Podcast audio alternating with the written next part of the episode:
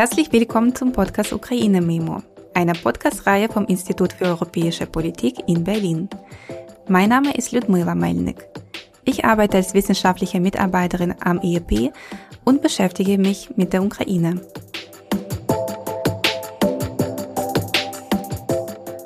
In der ukrainischen Diaspora in Berlin verbindet sich kultureller Background mit Expertise. Sie schafft nachhaltige Strukturen und Netzwerke, organisiert Demonstrationen und stärkt ukrainische Stimmen im deutschen Diskurs. In dieser Episode von Ukraine Memo möchten wir uns genauer anschauen, was die ukrainische Diaspora in Berlin so besonders macht und vor welchen Herausforderungen sie in Deutschland angesichts des andauernden Kriegszustands in der Ukraine steht. Dabei legen wir unser Augenmerk auf Netzwerke, die nach dem 24. Februar 2022 neu entstanden sind, wie die Allianz ukrainische Organisationen. Als Gäste können wir diesmal gleich zwei Expertinnen zum Thema begrüßen.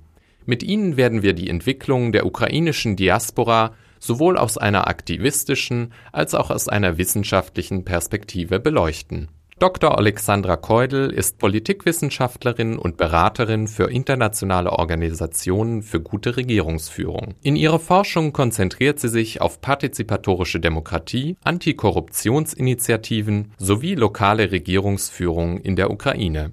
Natalia Prihornicka ist Politikwissenschaftlerin, Aktivistin und Mitbegründerin der Initiative für Wissensaustausch, Empowerment und Kultur, kurz IWEC, sowie der Allianz ukrainischer Organisationen. Sie war Mitarbeiterin im Deutschen Bundestag, dem Think Tank Zentrum Liberale Moderne und der Europäischen Akademie Berlin. Mein Name ist Arthur Molt und ich arbeite im Projektteam des German Ukrainian Researchers Network am IEP Berlin.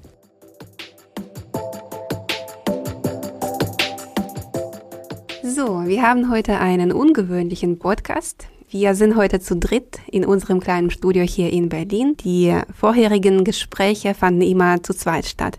Daher freue ich mich besonders, dass heute Alexandra Keudel und auch Natalia Prehornicka hier bei uns im Studio dabei sind. Herzlich willkommen. Vielen Dank für die Einladung. Ja, vielen Dank. Ich würde heute mit euch, und ich glaube, wir werden duzen, wir kennen uns schon seit äh, vielen Jahren, und wir haben uns überlegt, dass es unglaublich wichtig jetzt ist, über die Rolle der ukrainischen Diaspora in Deutschland zu sprechen. Und ich glaube, das ist auch sehr wichtig, dass wir heute einerseits aus unseren subjektiven Erfahrungen über die Rolle der ukrainischen Diaspora sprechen, aber auch aus der wissenschaftlichen Perspektive auf ukrainische Initiativen, aber auch Organisationen schauen. Und äh, Alexandra, du kannst hier noch mehr dann erzählen. Ich weiß, zum Beispiel 2015 haben wir am EEP gemeinsam mit der Partnerorganisation Institut äh, Spraw Publicznych, das ist eine polnische Organisation, haben wir eine Studie gemacht äh, zum Thema der ukrainischen Diaspora, der Euromaidan und auch der Krieg im Osten der Ukraine sowie auch die Annexion der Krim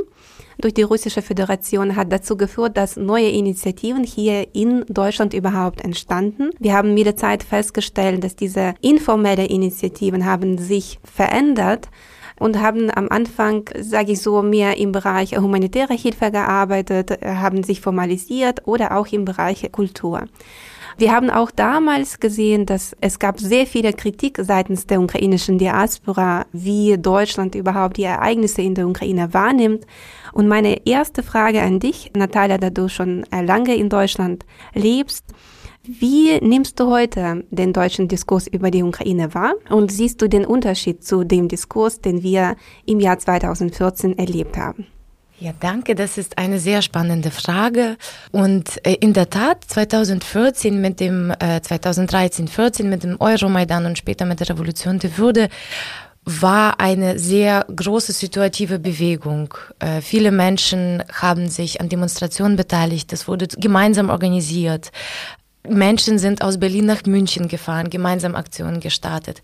Wenn es um die Strukturen geht, ist es in der Tat, dass vor 2013, 14 es schon einige Organisationen gab, wie zum Beispiel äh, Kinoclub, ukrainischer äh, Kinoclub, das ist eine mit der ältesten Organisationen in Berlin, die ich kenne, die aktiv sind, die viel gemacht haben, auch schon in den Zeiten davor.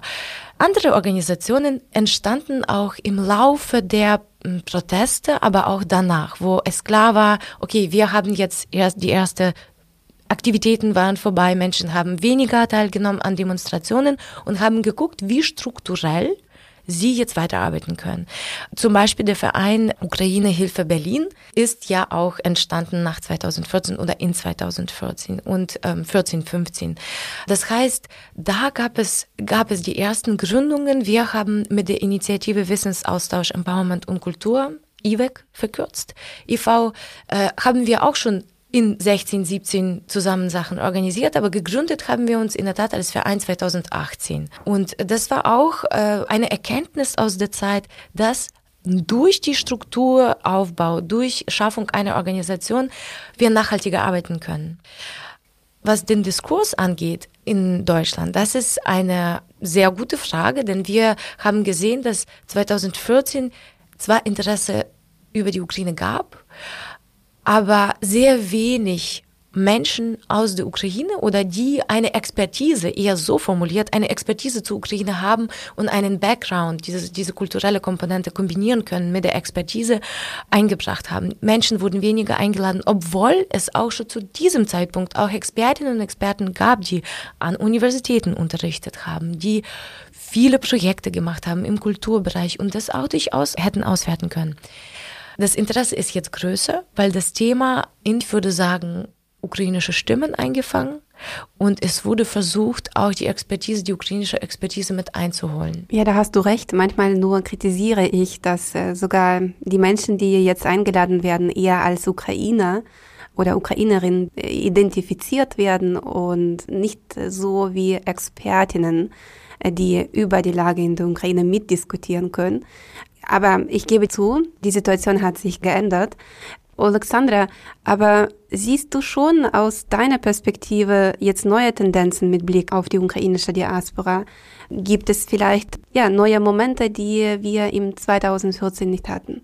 Ich würde so, sogar ein bisschen früher anfangen, weil sogar in 2013, 14, das war natürlich nicht die erste Bewegung, die sich etabliert hat, oder die erste diasporische Community. Die ukrainische Diaspora quasi gibt es in Deutschland seit vielen, vielen Jahren und besonders, man könnte das sagen, nach dem Zweiten Weltkrieg, dann nach dem äh, Zerfall der Sowjetischen Union. Aber was ist besonders an dieser neuen Bewegung, die sich 2013, 2014 äh, zu etablieren begonnen hat, ist diesen Wunsch nach außen zu sprechen, sodass es nicht Diaspora für sich, zum Beispiel die ukrainische Kultur zwischen sich dann weiter hält oder trägt, das ist die Diaspora, die sich politisch aktiv sieht, die versucht, die Ukraine als äh, Subjekt im politischen Diskurs zu etablieren. Und das ist schon eine sehr bemerkenswerte Entwicklung und das ist nach dem 24. Februar, das ist nur stärker geworden und was hier interessant ist, die Mitgliedschaft. Viele Mitglieder dieser Bewegung, in Berlin besonders, äh, worüber ich sprechen kann, die sind junge Menschen, die in Zeiten der Euromaidan oder Revolution der Würde, wie das in der Ukraine genannt ist, tatsächlich auf Maidan waren. Und äh, sie waren damals jung, sie haben diese Idee übernommen und sie haben sich mit dem Staat Ukraine identifiziert, aber die neue freie demokratische Ukraine quasi. Und diese Identifizierung mit dem Staat und sich als Botschafter und Botschafterinnen der Staat hier in Deutschland zu fühlen, das ist schon etwas Interessantes und äh, nicht unbedingt alles, was die Diasporas normalerweise machen.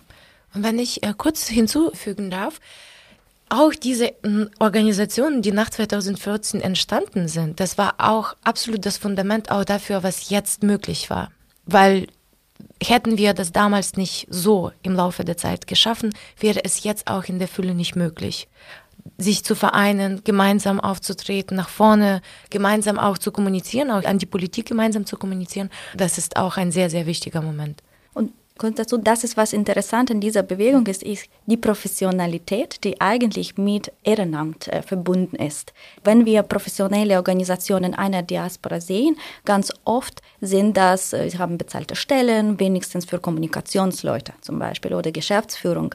Aber in dieser Bewegung und Allianz sehen wir, dass alle arbeiten ehrenamtlich, aber doch äh, auf hohem professionellen Niveau äh, versuchen, Kommunikationsstandards zu behalten, in deutschem Diskurs wirklich relevant zu wirken, in äh, kleinste politische Details sich zu informieren und zu reagieren und auch Diskurs gestalten. Und dieses Gefühl, sich als Subjekt, ist sehr stark auch nicht nur Wunsch, sondern das ist in der Tat so. So agiert diese Bewegung. Ich würde vielleicht nur zusammenfassen, das, was wir im Jahr 2014, 2015 erlebt haben, waren eher informelle, formelle einzelne Organisationen und Initiativen. Was wir jetzt erleben, das ist ein Paradebeispiel mit Blick auf äh, die Allianz Ukrainische Organisation, dass neue Netzwerke entstehen.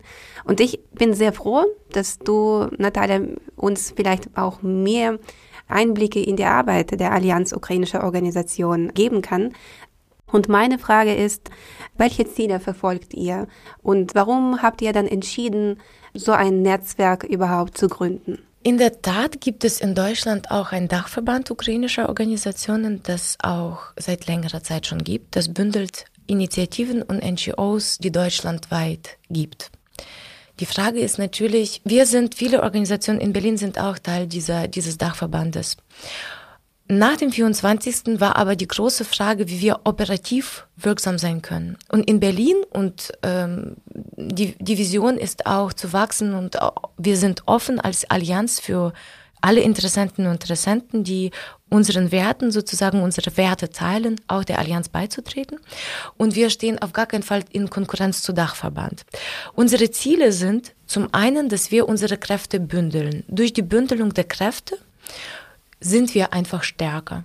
Aber seid ihr nur auf ukrainische Organisationen ausgerichtet oder um welche Partnerschaften sprichst du hier? Genau, die Allianz besteht derzeit aus zehn Organisationen. Wir sind zehn Organisationen und Initiativen, die nach dem 24. sich schnell zusammengefunden haben und gemeinsam agieren. Da sind sehr unterschiedliche Organisationen mit dabei, äh, wie zum Beispiel Plast, äh, sich, das sich mit Jugendlichen und Kindern äh, sehr viel beschäftigt, aber auch Kultur, die Kultura e.V., die sich mit äh, kultur äh, kulturellen Events äh, beschäftigt und auch solche Projekte macht oder Vice, das äh, sehr viele Demonstrationen, also die Tragkraft der Demonstration ist oder IWIC oder Cinema, also ganz unterschiedliche und die ukrainische Kirche, äh, orthodoxe Kirche ist äh, auch dabei, also ganz viele zehn. Weiteres Ziel ist, dass wir natürlich die Partnerschaften anstreben, denn wir verstehen, dass nur dadurch, dass wir auch mit anderen Organisationen in Kooperationen Sachen machen, Projekte machen, Aktionen machen, dass wir nur dadurch stark sein können. Wenn wir uns in unserer eigenen Bubble befinden, dann kommen wir nicht weiter. Und wir suchen den Dialog, wir schaffen auch Formate, wo wir austauschen können. Derzeit arbeiten wir jetzt mit IWEC, aber auch natürlich gemeinsam jetzt als Allianz äh, mit unterschiedlichen Organisationen zusammen an dem Projekt der Vernetzung, dass wir auch gucken, wer in Deutschland was genau macht und wie wir effektiv Menschen miteinander zusammenbringen können. Und es geht natürlich darum, dass wir gucken, okay, welche Organisationen arbeiten zum Thema Ukraine oder zu, zum Thema Migration, Geflüchtete, äh, Hilfestellung für geflüchtete Menschen. Es muss jetzt auch nicht nur aus der Ukraine sein. Uns ist auch wichtig, dass wir die ganze Thematik inklusiv betrachten, dass wir ähm, in eine Richtung gemeinsam arbeiten und alle Themen und einfach an unseren demokratischen Werten gemeinsam auch arbeiten. Das ist einer unserer großen Ziele. Und wie Alexandra auch schon sehr richtig gesagt hat, dass die Ukraine, aber in dem Fall auch die Ukraine als Subjekt wahrgenommen wird. In der Politik, in Medien, in der Gesellschaft aufweigen. Deswegen ist dieser Austausch so existenziell wichtig auch. Ich habe eine zusätzliche Frage mit Blick auf eure Tätigkeit und Aktivitäten. Arbeitet ihr auch mit Organisationen, die in anderen Städten Deutschlands ansässig sind? Wäre interessant hier auch zu wissen. Wir haben uns jetzt in der ersten Zeit sehr darauf konzentriert, äh, das Netzwerk hier in Berlin aufzubauen, äh, Gruppen zu schaffen, Arbeitsgruppen zu schaffen. Uns ist aber sehr wichtig, dass wir uns mit anderen Organisationen deutschlandweit vernetzen. Und es gibt natürlich, wir beraten uns in Bezug auf die Bedarfe der Menschen, die aus der Ukraine gekommen sind, aber auch zum Beispiel, es gibt ein Projekt von den Kollegen Danilo Poliluev-Schmidt, ähm, er verbreitet ukrainische Bücher in äh, Bibliotheken in ganz Deutschland und er schließt auch Kooperationen mit ganz unterschiedlichen Organisationen, ist da viel in Austausch. Aber auch mit Stuttgart, mit Augsburg, mit Rostock, mit Dresden sind wir in Dialog. Übrigens, genau, ich habe schon ein paar ukrainische Bücher äh, für meinen kleinen Sohn in Dussmann gekauft und jetzt habe ich festgestellt, in Berlin, in Steglitz, Schlossstraße, gibt es auch eine Buchhandlung, die äh, ukrainische Bücher anbietet. Man erlebt das schon sozusagen mit. Wir legen aber sehr viel Wert in der Tat darauf, deswegen dieses Folgeprojekt, was jetzt kommt, dass wir uns deutschlandweit vernetzen, dass wir auch über uns erzählen und das Angebot anbieten, sich zu informieren und gemeinsam auch äh, Projekte zu gestalten. Und auch, was wichtig ist, die internationale Kooperationen. Ein sehr gutes Beispiel war, als wir machten Kampagne für die EU-Kandidatenstatus der Ukraine. Und wir haben auf hohem Niveau Experten politische Diskussion organisiert, zusammen mit Natalia, aber auch mit Medienzentrum ukrainischer Community in Wien, die junge europäische Föderalisten, die hier in Berlin sind und äh, die Kolleginnen und Kollegen in, äh, in Brüssel. Und diese Kooperationen, diese thematische Kooperationen, die geben auch uns mehr Tragweite. Ich weiß, dass du viele Demos mitorganisiert hast, aber auch an vielen Aktivitäten der Allianz Ukrainischer Organisation teilgenommen hast. Was war für dich wichtig? Ja, genau. Ich äh, habe in der Tat an zwei besondere und medial erfolgreiche äh, Demonstrationen äh, mitgemacht. Und was wir uns wichtig, dass die Ukraine in ganzen deutschen Diskurs quasi einzubringen. Und wie haben wir das gemacht? Zum Beispiel eine Demonstration war vor dem Bundestag und das war für die Energieembargo. Das war Anfang April. Damals hieß das noch, es ist unmöglich, äh, Deutschland aus der Gasabhängigkeit von Russland auszuziehen. Und diese Demonstration, das ist ein Beispiel erst die Transnationalität dieser Bewegung, weil wir haben zusammen mit äh, ukrainischen Aktivisten und Aktivisten aus Polen gearbeitet und mit einer Organisation in der Ukraine, die in der Tat die ukrainische Teilnehmer für uns äh, eingeholt hatte durch Social Media. Wir haben zusammen mit äh, Fridays for Future, Camp Act und Urgewalt äh, damals mit gearbeitet, damit auch die mehr Umweltaktivisten auch hier teilnehmen und in der Tat natürlich sehr viel mit deutschen Medien. Und diese vielfältige Arbeit, das war für uns wichtig, dass wir nicht in sogenannter Ukraine-Bubble bleiben, sondern wir sind Teil der deutschen, aber auch internationalen europäischen Diskurses sind. Und diese Großdenken, das war für uns wichtig. Und das wollte ich auch betonen, dass die Menschen sind nicht auf die Ukraine fokussiert, sondern suchen was Ukraine eigentlich bedeutet. Ukraine bedeutet zum Beispiel Europa und Europäisierung und äh, die Diskussion über Zukunft Europas. Aber Ukraine zeigt uns auch, wie problematisch unsere fossile Abhängigkeit ist. So können wir Dialog mit ganz andere Bewegung äh, etablieren, die vielleicht für die Ukraine oder Sicherheitsfrage nicht so äh, interessiert ist. Auch was ich fand super interessant ist, die Ukraine war auch Symbol für alle, die für die Freiheit und Demokratie stehen. Und deshalb haben wir im, auch Mitte April eine alternative Ostermarsch organisiert mit syrische Organisationen, mit belarussischen Organisationen, die auch äh, Opfer russländischer Angriffe geworden sind. Das ist sehr spannend, dass du den alternativen Marsch ansprichst. Warum habt ihr euch entschieden, einen alternativen Marsch zu organisieren? Soweit ich weiß, gab es eine große deutsche Organisation, die einen Friedensmarsch auch organisieren wollte. Warum habt ihr euch dann denen nicht angeschlossen? Und was hat euch motiviert, eine separate sozusagen Veranstaltung zu machen? Ja, wir wollten eine Alternative zu bieten für die, die sehen, dass Frieden muss auch mit, leider, mit Waffen verteidigt werden. Und Demokratie muss auch wehrhaft sein. Wir haben gesehen, das äh, große Problem mit der deutschen klassischen Friedensbewegung ist, die Slogan heißt, wir wollen keine Waffen, aber auch Frieden. Wie man sich von einem Aggressor verteidigt, wenn der Aggressor schon angegriffen hat, hat diese Bewegung gar keine Antwort. Und wir sagten, wir müssen als Ukrainer, als Ukrainerin uns verteidigen können und wir haben Waffen immer gefordert. In vielen Teilen deutscher Friedensbewegung haben das abgelehnt, grundsätzlich. Für uns hieß das einfach Ukraine aufgeben. Und für uns diese Rhetorik und dieses Verständnis, Ukraine gar nicht als Subjekt in der Diskussion über Frieden und, äh, und äh, Krieg und Waffen einzubeziehen, das war für uns äh, unerträglich.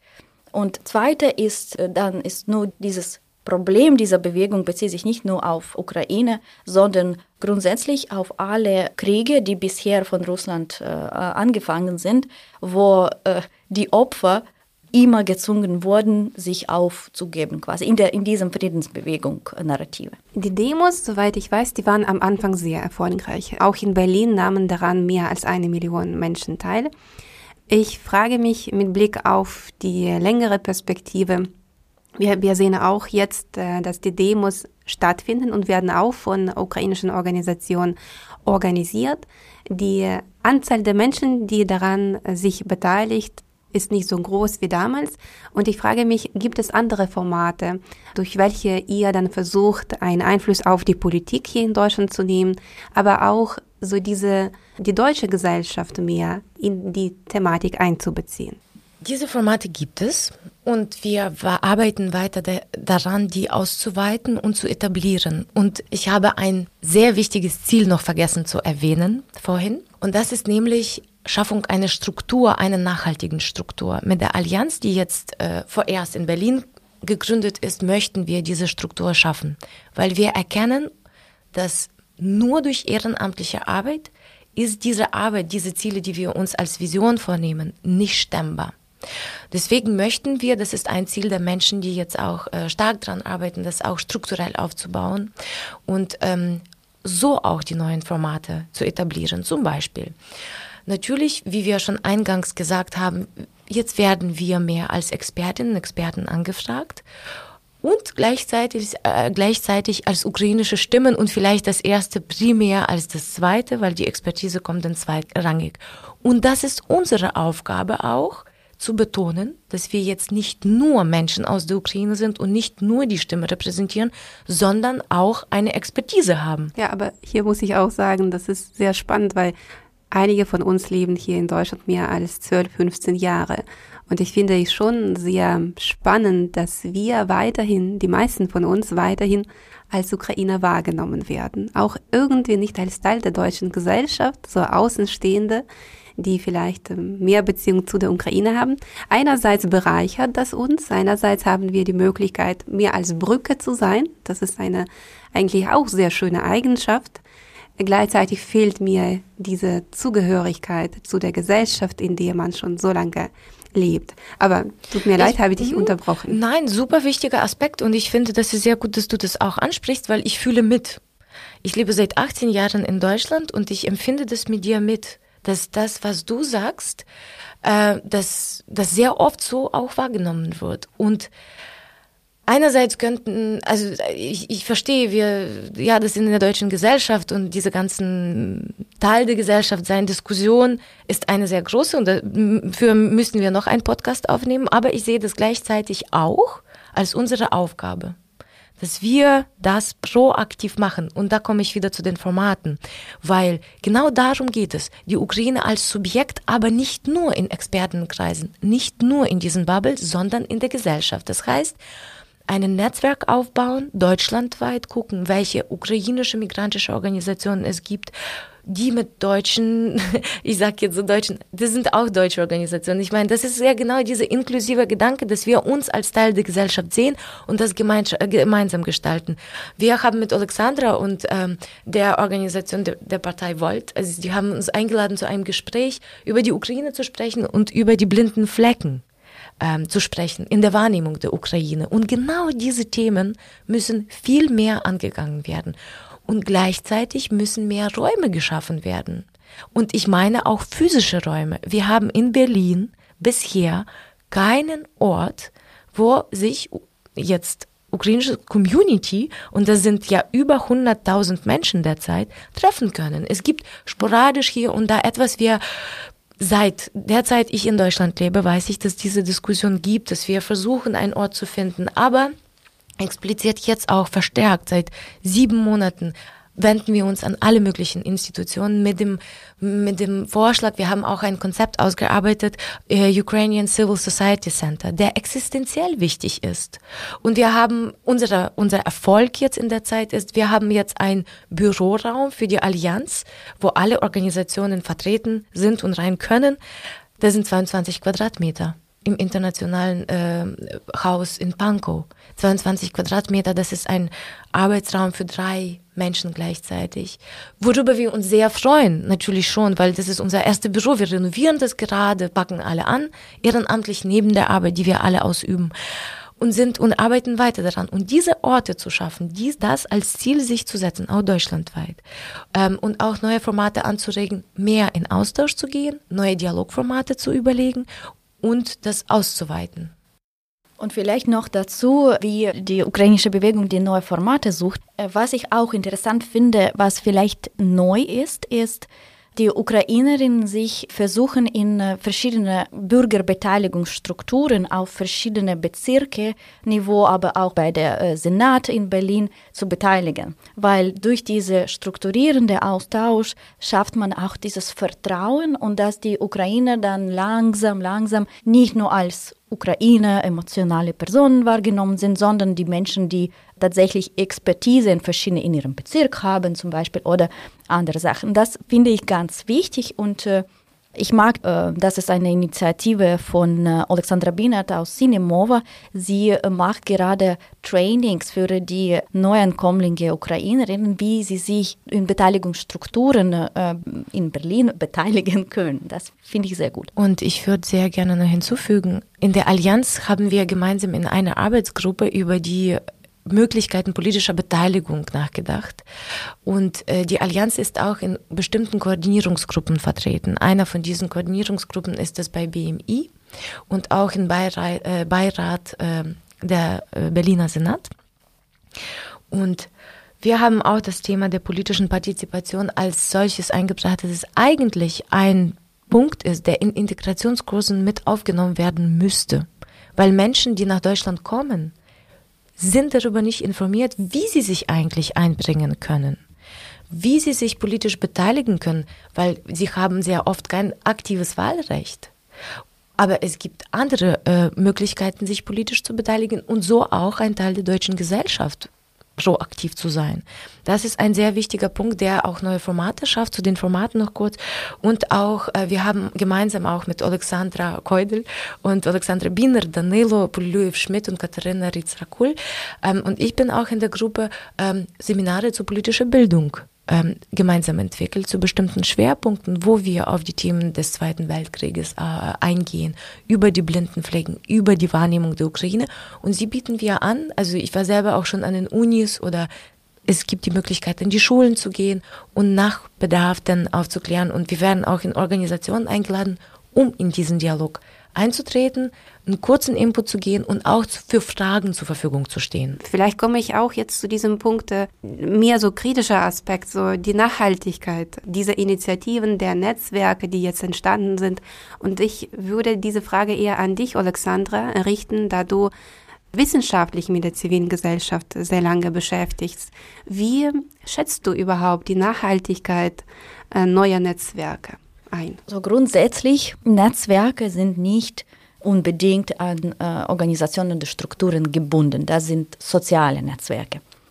Andererseits natürlich ohne Strukturen, ohne aufklärte Verantwortungsgebiete verschiedenen Organisationen und ohne Koordination, so eine Organisation oder mehrere Personen, die diese Facilitation, so diese Koordination und Kommunikation zwischen äh, Teilen der Netzwerke gestalten, geht das auch nicht langfristig weiter, weil Ehrenamt ist gut, aber diese Ehrenamt zurzeit äh, liegt am meisten an den Menschen, die zum Beispiel äh, entweder Studenten oder Studenten sind, äh, die sind ganz jung, vielleicht haben noch keine Familie und wir, wir möchten, dass sie auch Arbeit finden, äh, Familiengründe und so weiter, das wird dann langfristig nicht haltbar sein.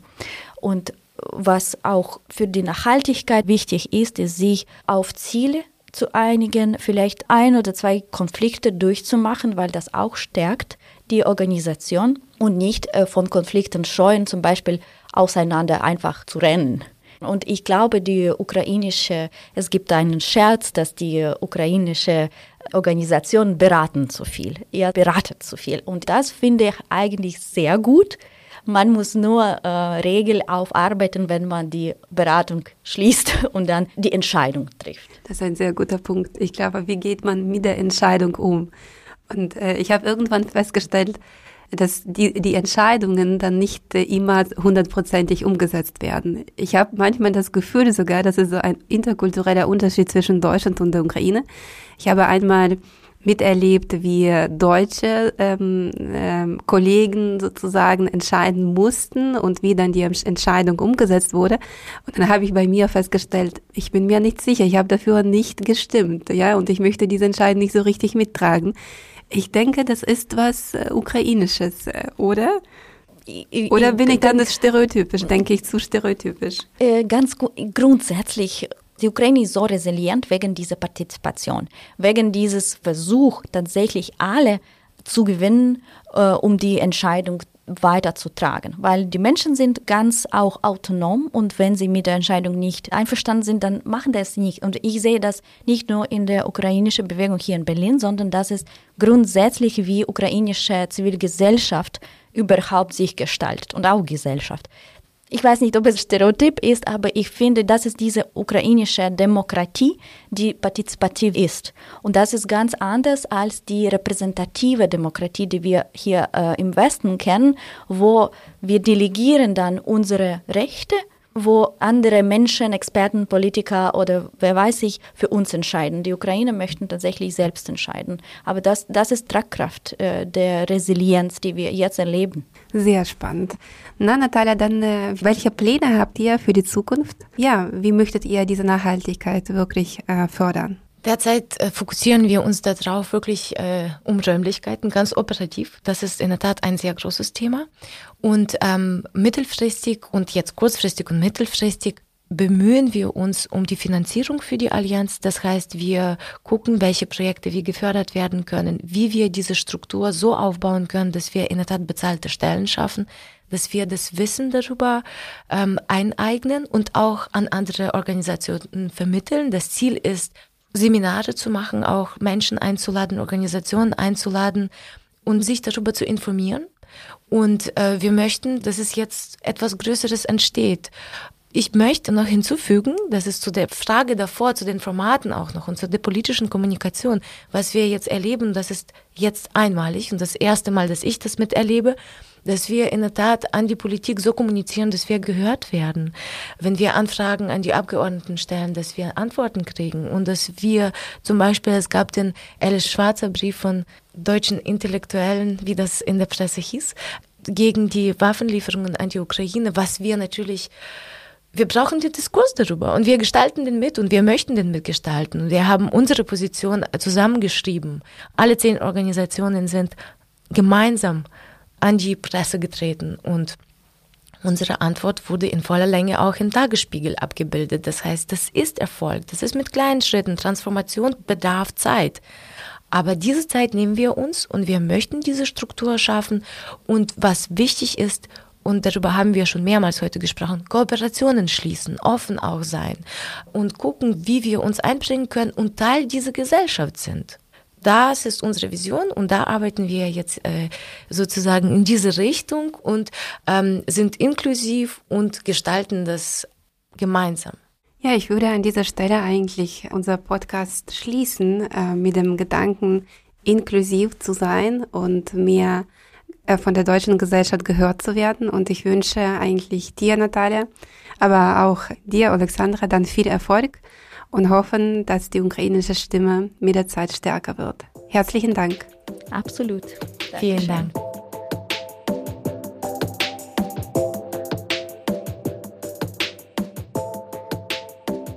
Abonnieren Sie unseren Podcast, um die nächste Folge Ukraine Memo nicht zu verpassen. Bis zum nächsten Mal. Do pobaczenia.